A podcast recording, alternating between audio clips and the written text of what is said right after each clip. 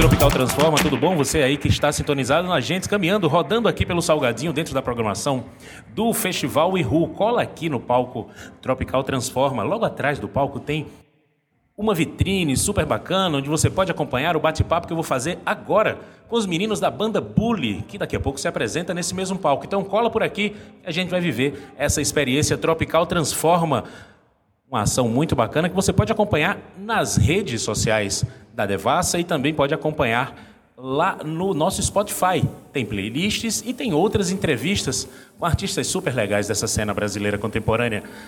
Tem Letrux, tem Duda Beat, tem Otto, tem DJs também, tem produtores, enfim, um monte de gente bacana falando dessa cena tropical transforma que está rolando no Brasil. Eu recebo aqui para bater um papo hoje, nesse podcast Tropical Transforma, os meninos lá do Recife, que encontraram aí synths, timbragens oitentistas que lembram toda uma sinestesia, um clima new wave, mas um clima new wave tropical. Eu estou falando da banda Bully. Eu tenho aqui comigo essas duas figuras, o Daniel Ribeiro e também o Pedro Leão, que vão conversar comigo sobre esse clima, essa sonoridade new wave oitentista aqui no calor da Manguetown. Daniel, conta pra gente. É, é, muito fácil quando é um projeto individual, quando é um projeto de um cantor, ele ter a sonoridade muito definida, ele ter a sonoridade muito clara, né? Mas quando é uma banda é outra história. É uma eterna negociação. Saca esse som, velho. Aí manda o link. Aí, pô, não curto não essa banda. Ah, mas essa daqui é bacana. Como é que funciona esse processo dentro da Bully de se envolver com essa sonoridade estética? É, é, bem por aí, mas eu acho que a gente. Boa tarde primeiro. Boa tarde. Aí, mas é bem por aí. É... Mas eu acho que a gente, desde o começo, assim, desde quando a gente se encontrou de novo, assim, todo mundo se conhece, a maioria se conhece há muito tempo, e desde que a gente se encontrou e a gente conversou sobre ter uma banda, a gente já tinha esses caminhos parecidos no que estava ouvindo, até na época mesmo, assim. E isso meio que levou a gente, como o Pedrinho disse, assim, de uma, de uma maneira bem natural, mas levou a gente a chegar nesse som da gente hoje, que tem. A gente passou um tempo se encontrando para ouvir disco também.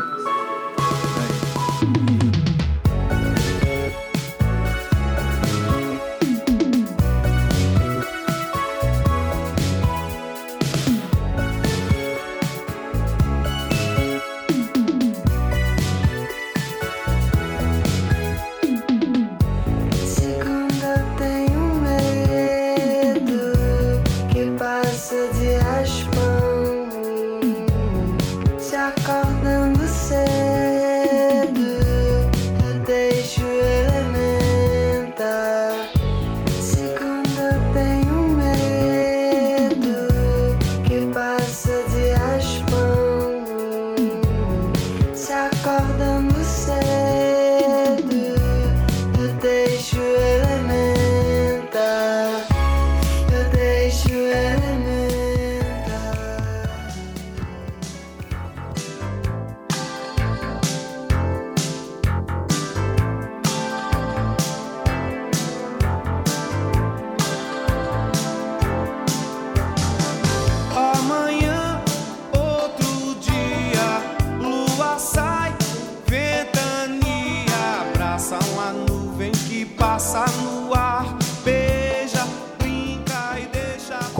Que vocês se enxergam nesse contexto?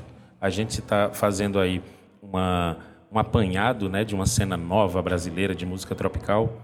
Queria que vocês, como é que vocês se enxergam? Quem é que vocês acham equivalente a vocês? Como é que vocês se enxergam nesse grande cenário nacional aí?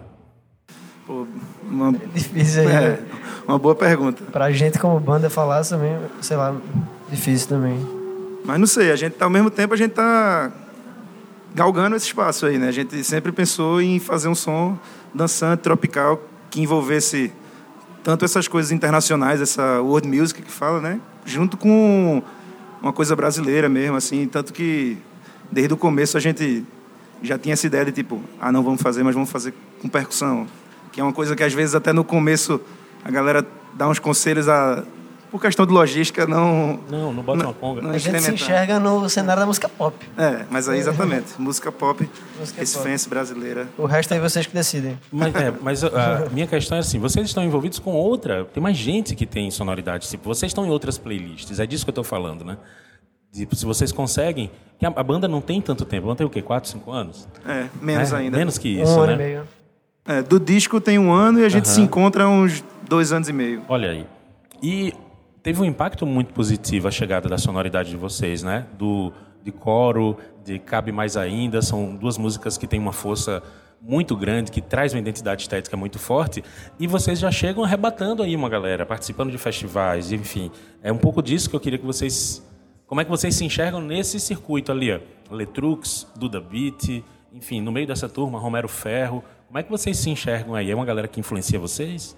Ah, influencia, tipo, por serem artistas é, contemporâneos, assim, que que estão, vamos dizer assim, atuando onde a gente imagina que a gente pode atuar e onde a gente deseja também, que é estar participando de festival, tocar por aí, mostrar o som pra galera mesmo. Então, de Tá sempre certa acompanhando também, galera. E, exato, e também curte o som de, de todos aí citados, do, do David, Letrux, Romero, tipo, são pessoas... Romero é um querido também, assim, já participou do show da gente, Que massa. então, é, é, a gente imagina que a gente pode estar inserido nisso. Assim, com, com o tempo vai chegando até mais, a gente espera.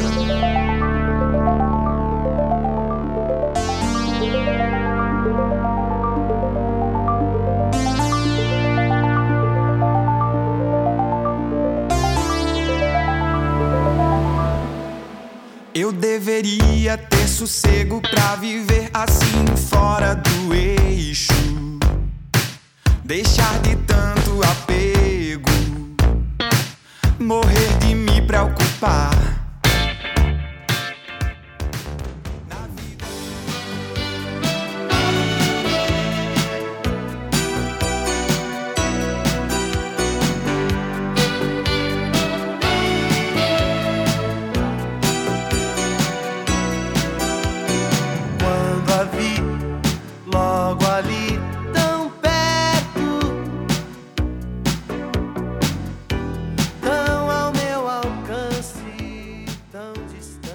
Batendo um papo aqui com os garotos da banda Bully, dois deles, né, na verdade, Daniel Ribeiro e também o Pedro Leão.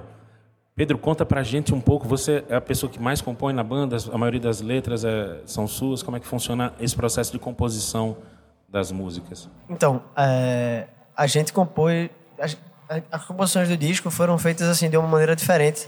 Até do que eu, eu nunca tinha feito esse, esse processo, que foi a gente fazer primeiro a- o arranjo e depois a gente colocar a melodia e colocar a letra. Entendi.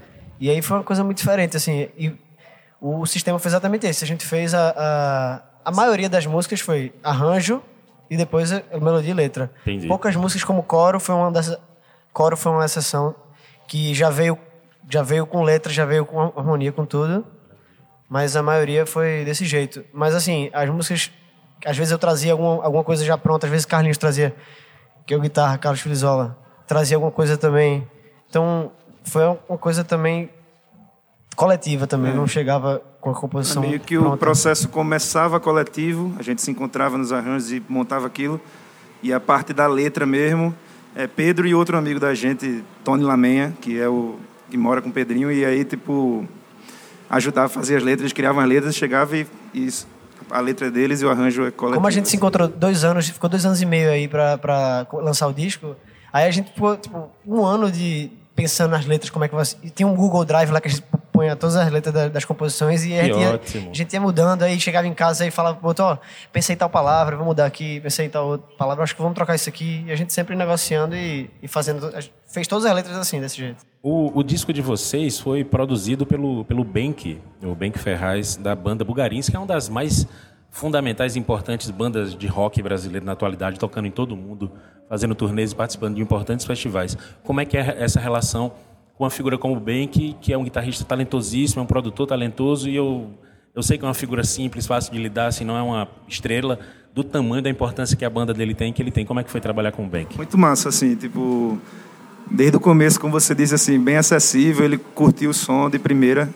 A gente não se conhecia, inclusive, e mandou a mensagem ali na, na lata mesmo, ó, quer- querendo mostrar umas músicas. gente, é, querendo mostrar as músicas e ver o que é que. Já, já, já conversamos mandando coisa pra ele. Aí ele Que ótimo. curtiu e marcou de se encontrar aqui em Recife. A gente conversou e marcou uma data que ele tava por aqui pra começar as gravações e fez o disco. E até e mixou todas as faixas também. Aí foi esse processo mixando à distância. Às vezes mixava aqui, às vezes mixava à distância também. Olha, que a gente recebe aqui mais um, mais uma das figuras centrais da banda, com um cabelo incrível. Depois você pode procurar nas nossas redes da Devassa para ver as fotos dessa figura gatinha. Que Oderi, não é necessariamente fácil, simples chegar a essa sonoridade que a banda de vocês tem com bateria acústica, por exemplo, ou mesmo fazer esse link de percussão junto com os beats, junto com o groove. Como é que, que vocês concebem esses arranjos aí de beat, de percussão dentro da banda?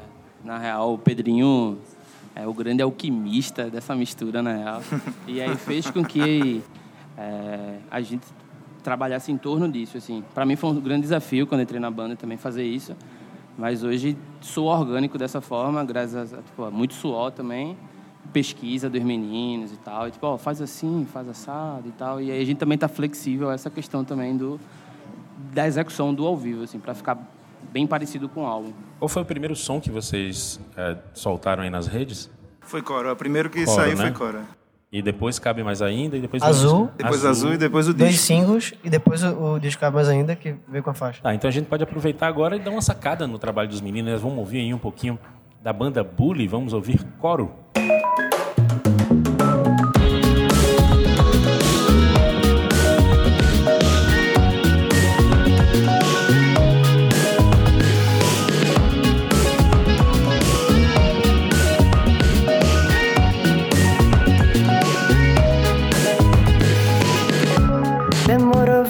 problema.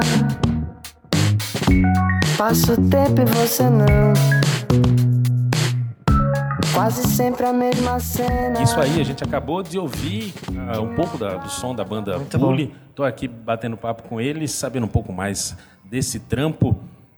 Fazer uma new wave tropical é uma parada que tem uma, uma certa ousadia, né? Muito do que se constrói esteticamente na new wave tem a ver com luzes, tem a ver com neon, tem a ver com uns climas de futuro que foi pensado nos anos 80. Como é que é esteticamente isso atualmente? Pedro, você que é um cara que esteticamente é resolvido com mullets e. Então, o- a gente tentou trazer essa coisa estética forte, assim, das cores, da... E foi uma das primeiras, na verdade, uma das primeiras coisas que saiu, antes, do, antes até do single, a gente já tinha sentado, assim, meses para debater como é que ia ser a escolha das cores da gente, da identidade e da forma do, da logo, tudo isso. E a gente procurou essas cores também cintilantes, essa coisa que, como tu falou, que é a coisa dos anos 80, que é a cara da- disso e a cara da gente também. Cara, esse barulho que eu vi aqui, eu acho que é uma lata de devassa que foi aberta. Obrigado.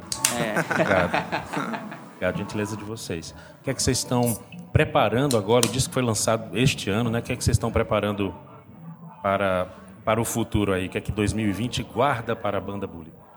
É, o disco saiu no final do ano passado, na, na verdade, e a gente está combinando de começar a mexer em várias coisas que a gente deixou de lado, entre aspas, assim, para tocar e fazer show. Já para próximo várias- single, já para próximos Isso, discos? tipo, e aí tem várias músicas ali engavetadas nesse, nesse sentido, de que a gente já fica com vontade de mexer, a gente já fica quer- querendo colocar no set, assim, hoje mesmo a gente vai tocar, a gente toca duas músicas que não fazem parte do, do disco, né? E já são músicas aí que a gente já olha com, com bons olhos para aparecer já já aí na- nas plataformas e tal. assim, tipo. A gente tá sempre compondo. É uma coisa que a gente não consegue parar, não. É patológico, é É, patológico. tá, tipo, tem mais Conta, de 20 conta pra gente um pouco de como é, assim, começar a fazer parte desse circuito de festivais, tocar com os nomes maiores, tocar com essa galera. Como é que vocês estão reunindo essas informações dentro das cabecinhas aí?